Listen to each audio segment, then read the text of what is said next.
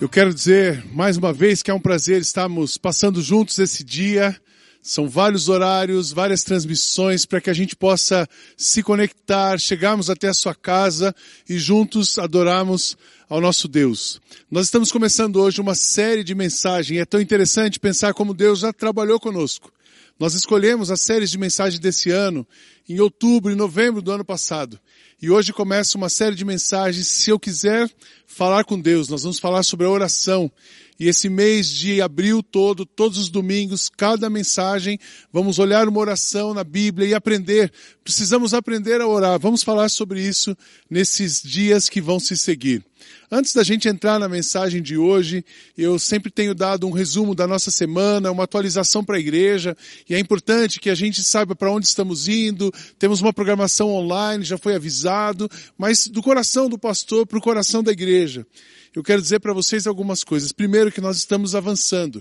Graças a Deus. É o tempo da gente viver um dia de cada vez realmente estamos aprendendo um dia de cada vez, um momento de cada vez, e as coisas estão se ajustando.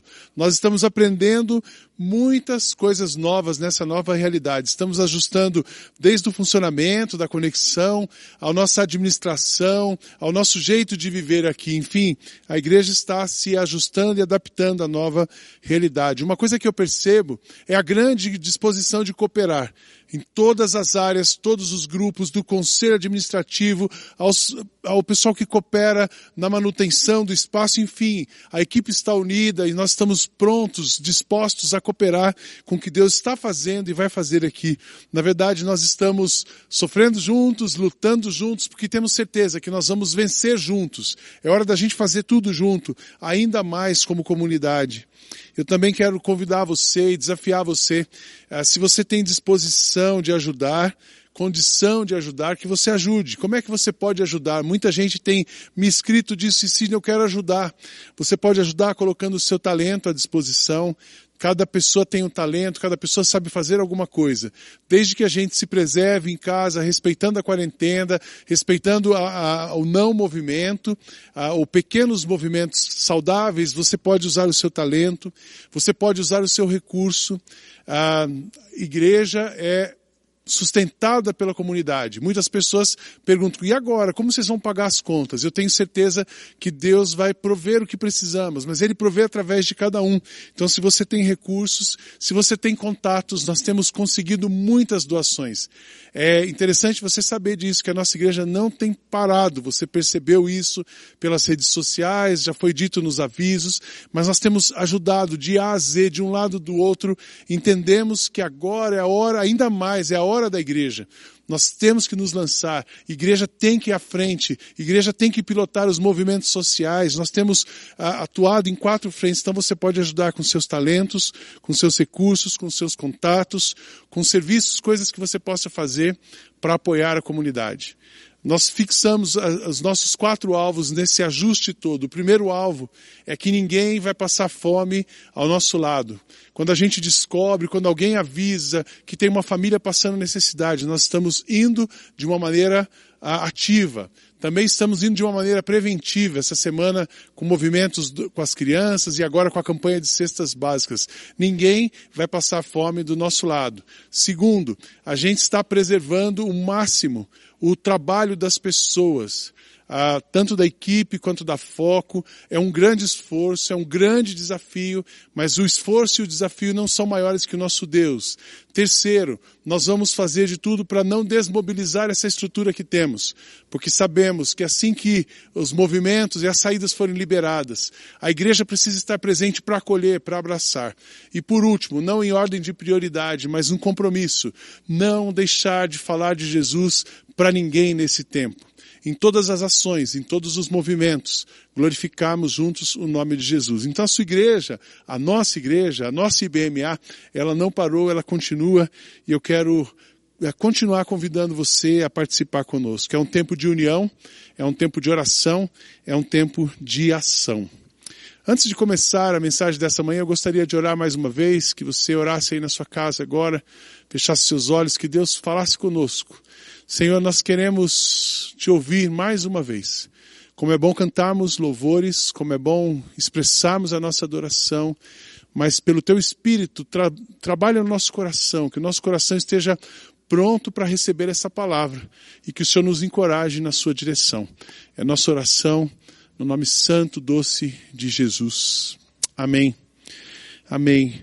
Falar sobre oração. Para a gente falar sobre oração, nesse contexto, é bom a gente refletir um pouco sobre o nosso contexto. É, eu tenho anotado várias coisas sobre leituras desse momento, o que Deus está fazendo, o que está acontecendo, para onde estamos indo. Não temos respostas, mas nós temos percepções. E algumas percepções. A primeira coisa é que todo mundo se percebeu como frágil. Frágil. A fragilidade da humanidade virou um senso comum. De repente todo mundo se sente vulnerável, todo mundo se sente despreparado para esse momento. Os melhores planejadores, Planejadores, pessoas que definem planejamentos estratégicos de empresa. Quando você faz um planejamento estratégico, você prevê um pior cenário. Tenho certeza absoluta que nenhum pior cenário prevê o que estaria acontecendo hoje. Então percebemos a nossa fragilidade. O sino da dor.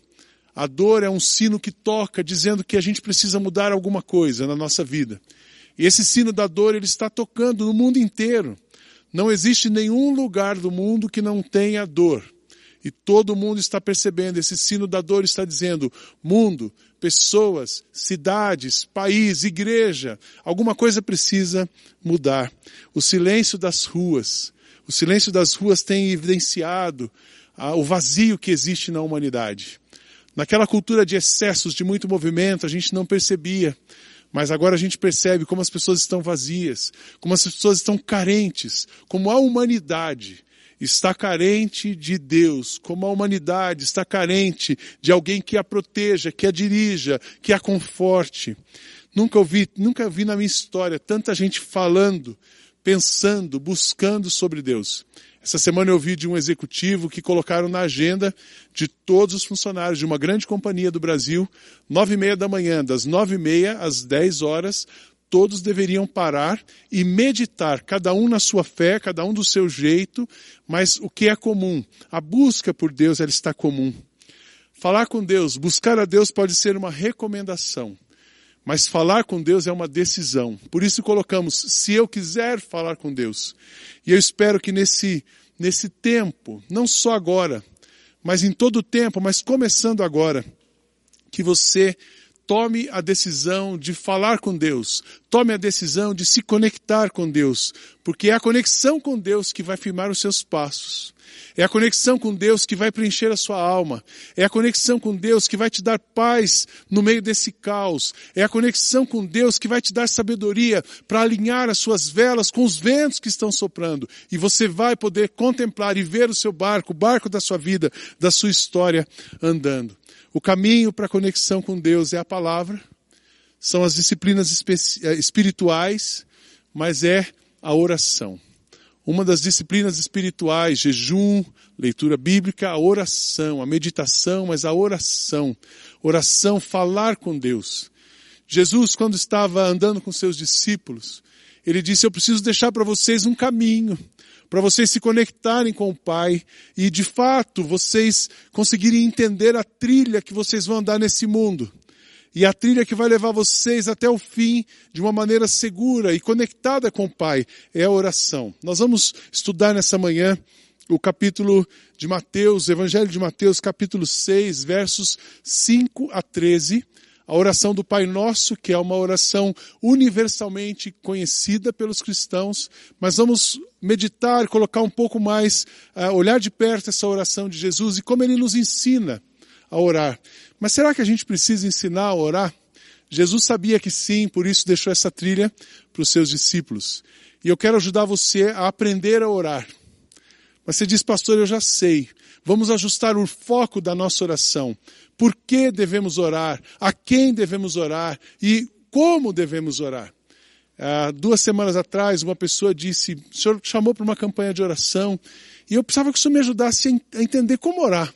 O senhor não pode escrever uma oração e eu vou repetir essa oração? Eu não, eu não fiz isso, eu não escrevi uma oração para a pessoa repetir. Mas eu quero ajudar você hoje a descobrir esse caminho para a oração. Como eu devo orar? Mas algumas verdades sobre oração. Por que a importância de falarmos disso nesse momento? Você precisa aprender algumas coisas sobre oração. A primeira delas, que a oração é uma conversa. Uma conversa de alma e coração.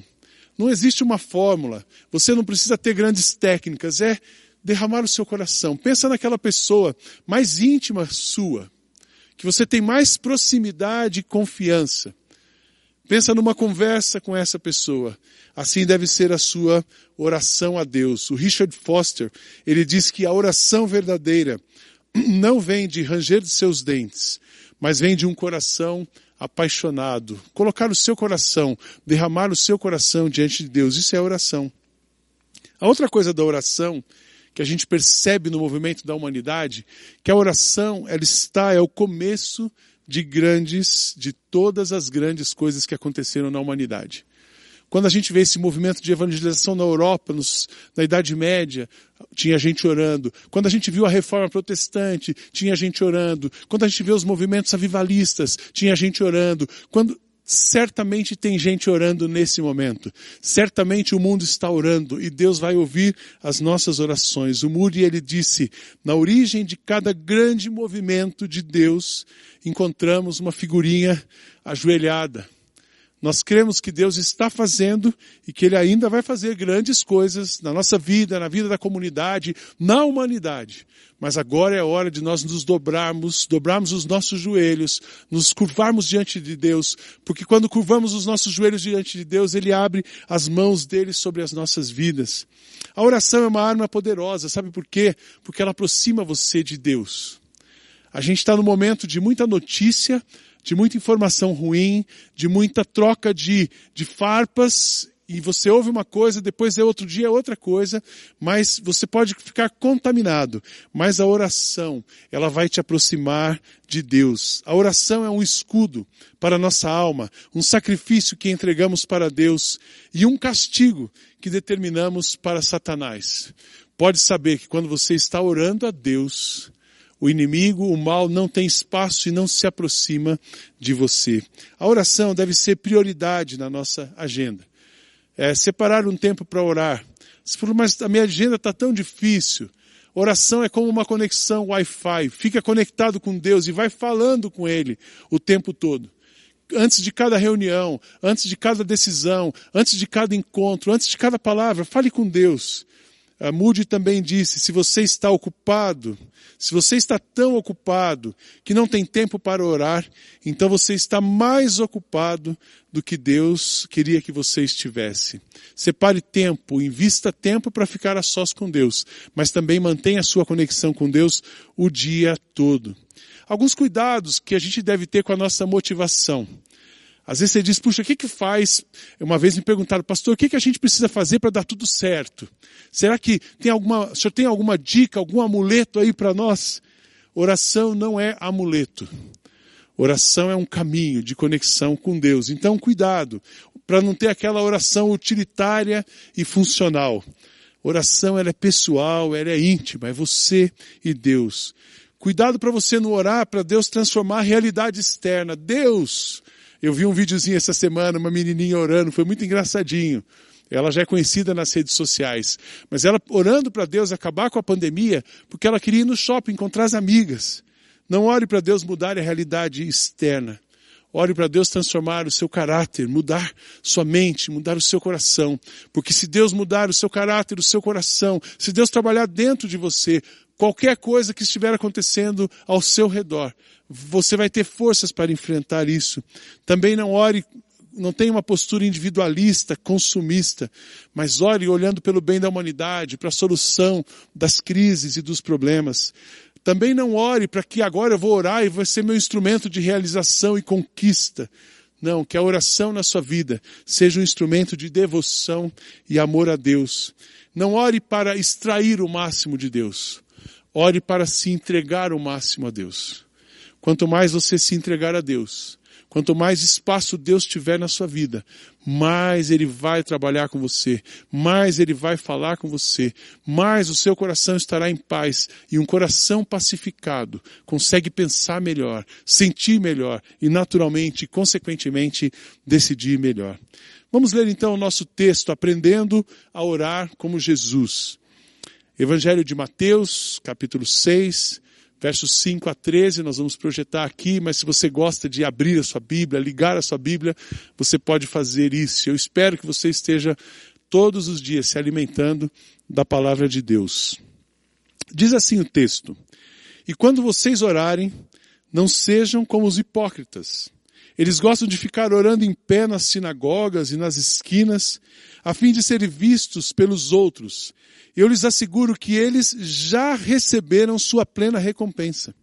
Mas quando você orar, vá para o seu quarto, feche a porta e ore ao seu pai que está em secreto. Então o seu pai que vê em secreto o recompensará. E quando orarem, não fiquem sempre repetindo a mesma coisa, como fazem os pagãos. Eles pensam que por muito repetindo, muito falarem, serão ouvidos. Não sejam iguais a eles, porque o seu Pai sabe o que vocês precisam antes mesmo de o pedirem. Vocês então orem assim: Pai nosso que estás nos céus, santificado seja o teu nome venha o teu reino, seja feita a tua vontade, assim na terra como no céu. Dá-nos hoje o nosso pão de cada dia. Perdoa as nossas dívidas, assim como nós perdoamos aos que, os nossos devedores. E não nos deixes cair em a tentação, mas livra-nos do mal, porque teu é o reino, o poder e a glória para sempre. É interessante que a oração de Jesus, ela tem um paralelo muito bonito com os dez mandamentos do livro de Êxodo, com as leis dada, dadas ao povo através de Moisés. E essa, essa oração, ela começa com uma invocação e ela se divide em duas partes. A primeira parte, a oração se volta para Deus, o seu nome, o seu reino, a sua vontade, falando de Deus. E na segunda parte, ela se volta para o homem e as suas necessidades. Ela fala do sustento, o pão nosso de cada dia nos dá hoje.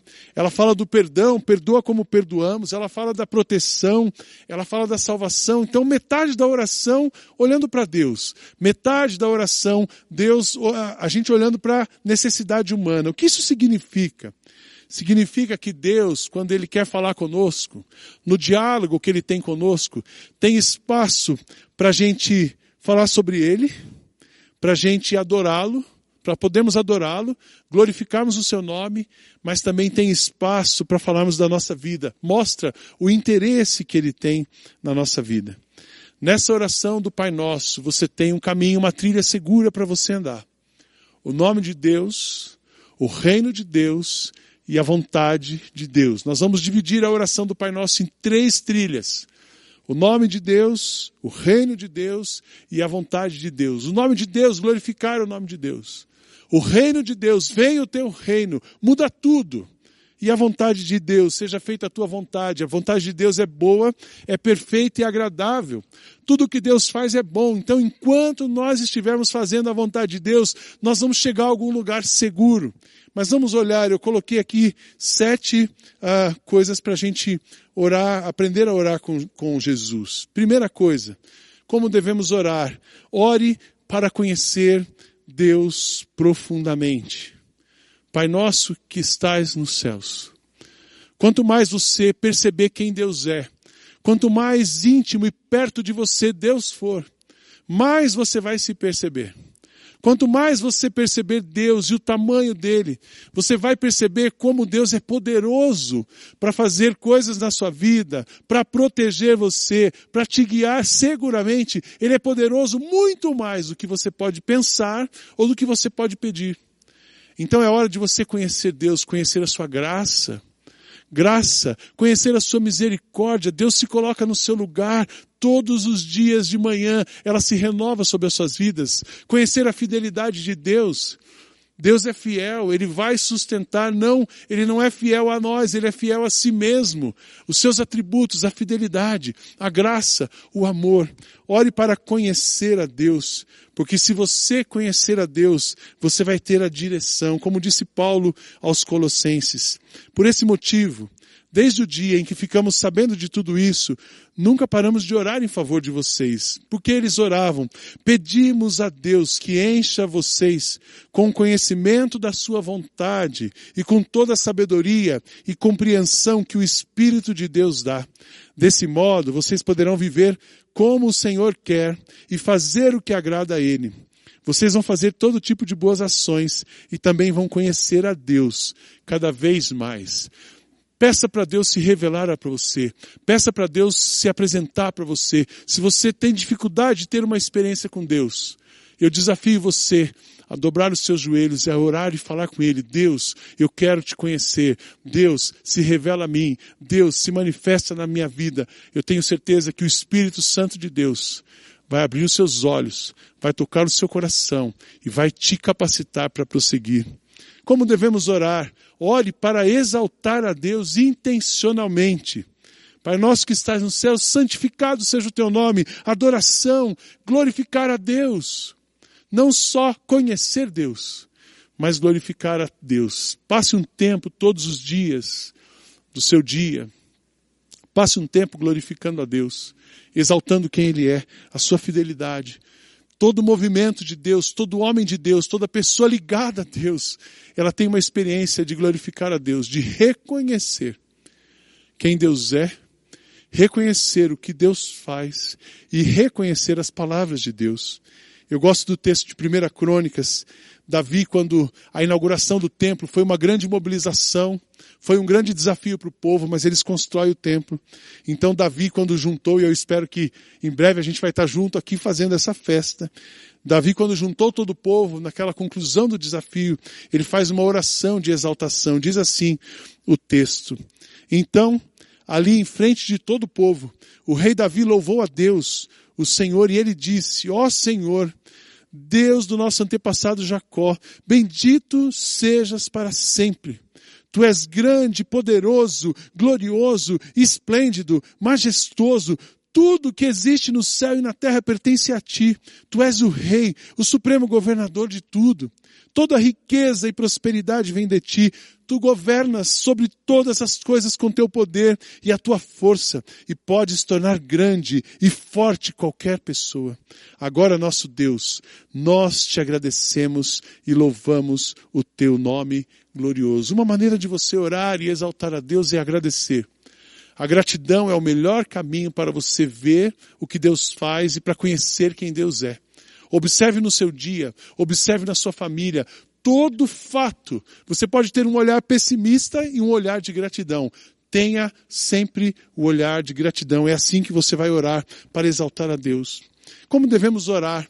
Ore desejando o reino de Deus. Venha o teu reino. Nesse momento é tão interessante, tem muita gente fazendo teologia, teologia do caos, teologia da punição. É claro que Deus, ele age com o seu povo. Deus é um pai amoroso, mas Deus é um justo juiz. E ele vai corrigindo, ele vai colocando as pessoas no seu lugar. Como ele é um justo juiz, ele permite que cada um plante o que colha. Mas Deus é um Deus amoroso e ele tem o reino dele. E o reino dele tem uma lógica diferente da nossa lógica. Então é hora de orarmos mais do que nunca. Venha o teu reino, seja feita a tua vontade, aqui na terra como no céu. Sabe por que devemos orar para que venha o reino de Deus? Porque o reino desse mundo já acabou. O que governa esse mundo já acabou, mas o reino de Deus é onde tem vida. O reino de Deus é uma outra lógica. O reino de Deus é um outro pensamento. O reino de Deus é um outro sentimento. O reino de Deus, ele é perfeito, ele é puro, ele é amoroso. Ele é um reino de paz. Sabe por quê? Porque ele é um reino de um rei de paz. Sabe por que devemos orar, seja feita a tua vontade? O céu é um lugar maravilhoso, porque lá só existe a vontade de Deus. Aqui existe a minha vontade, a sua vontade, a vontade da humanidade corrompida. Devemos orar, Deus, alinhe o nosso coração, os nossos pensamentos, para que nós possamos tomar decisões coerentes com a tua vontade, porque a vontade do Senhor estabelecerá o reino. Venha o teu reino. Ah, como devemos orar? Ore para Deus mudar o seu mundo interior. Seja feita a tua vontade, assim na terra como no céu. Eu gosto muito das orações dos salmos. Os salmistas orando em tempo de guerra, em tempo de crise, em tempos de dificuldade.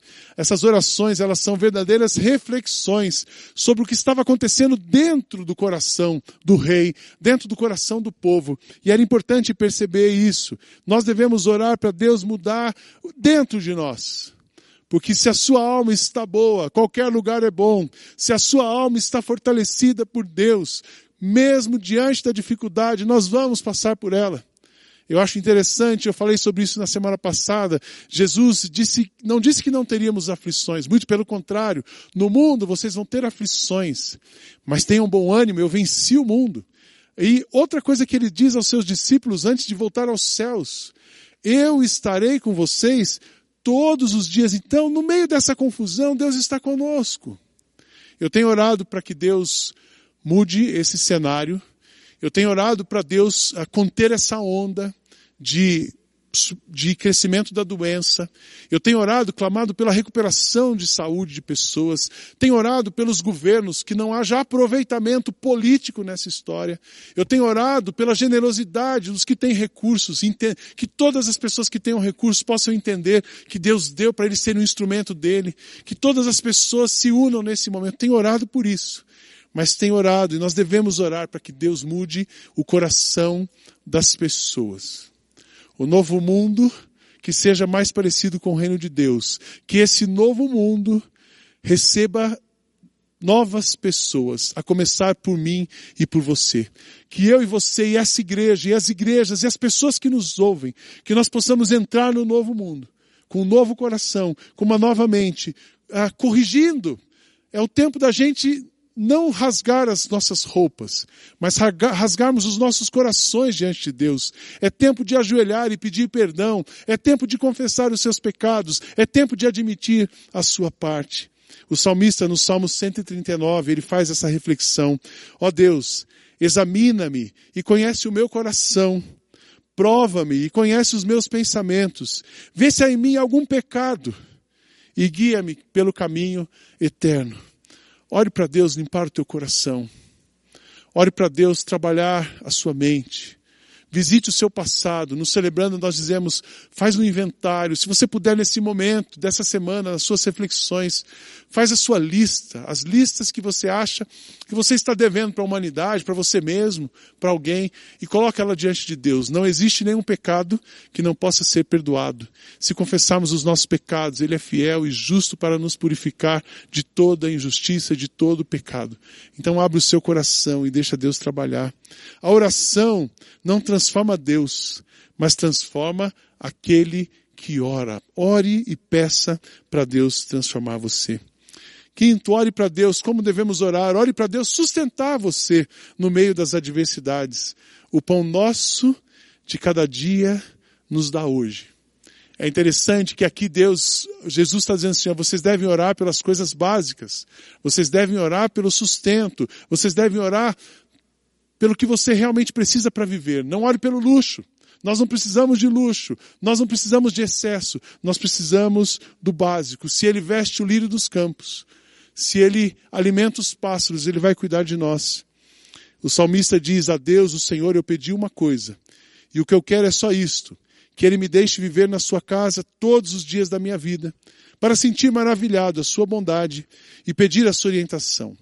Em tempos difíceis, ele me esconderá no seu abrigo, ele me guardará no seu templo e me colocará em segurança no alto de uma rocha. Assim vencerei os inimigos que me cercam e com gritos de alegria oferecerei sacrifícios ao seu templo e cantarei louvores a Deus, o Criador. Antes de terminar, como devemos orar? Ore para Deus curar os seus relacionamentos. Perdoa-nos como perdoamos. Esse tempo de quarentena, as pessoas estão tendo que conviver mais. É um tempo de alinhar os ponteiros. Essa, na minha casa a gente está fazendo isso. Esse tempo não é um tempo de brigar com a esposa, é um tempo de você se alinhar com a esposa. É um tempo de você pedir perdão. É o tempo de ligar. Essa semana eu tive vontade de ligar para algumas pessoas, sondando o meu coração, assim, puxa, eu, eu poderia ter mais paciência com essa pessoa. É tempo de fazer as relações, é tempo de união, é tempo de liberar perdão e receber perdão. Se você precisa pedir perdão para alguém, peça. Se você precisa liberar perdão para alguém, libere. Mas é tempo de curar os relacionamentos. E por último, por que devemos orar? Ore para o fortalecimento da sua caminhada com o Pai. Livra-nos do mal. Você deve orar para que da hora que você acorda até a hora que você dorme, que você tenha uma conexão com Deus e que as palavras da sua boca, que os sentimentos do seu coração, que os seus pensamentos, que os pensamentos da sua mente sejam todos coerentes e possam agradar o Senhor, assim como disse o salmista no Salmo 19. Que as minhas palavras e os meus pensamentos sejam aceitáveis a Ti, ó Senhor, minha rocha e meu defensor. Chichester, um dos pais da igreja, da espiritualidade cristã, ele diz assim: dia após dia, três coisas peço. Que a minha oração ajude-me a ver-te com maior clareza, amar-te com maior ternura e seguir-te mais perto. Essa semana eu resgatei um hino, um hino muito lindo, que é uma oração, e eu cresci cantando essa música. Eu cresci fazendo essa oração. E tenho tocado todos os dias na minha casa, eu toco um pouco de piano e vou lembrando dessa, dessa música. A hora de oração, o tempo na presença do Pai, como ficar junto com Deus, falar com Deus, se conectar com Deus, se entregar nos braços de Deus, como isso faz diferença na nossa vida. Diz assim a, esse hino: Bendita a hora de oração. Bendita a hora de oração, pois traz uns pais ao coração e alívio dá em meio à dor trazendo o auxílio do Senhor. Em tempos de perturbação, na dor maior, na tentação, procurarei com mais fervor a comunhão com o Senhor. Bendita a hora de oração, produto só da devoção que eleva ao céu o seu odor, em doce cheiro ao meu Senhor. E finda a hora de aflição, os dias maus, a tentação, então darei melhor louvor ao meu Jesus, ao meu Senhor. Bendita a hora de oração, de plena paz e comunhão, que traz-me fé e mais amor e enche a vida de dulçor. Desejo a vida aqui findar, com fé, amor e constante orar, e lá no céu de resplendor eu cantarei a Deus louvor. É o tempo de orar, é o tempo de se conectar, é o tempo de se alimentar para passar. A crise vai passar. E o dia da festa chegará. O dia da vitória chegará. Feche os seus olhos, você vai ouvir essa música agora. Enquanto você ouve, que tem um tempo de oração com o Senhor.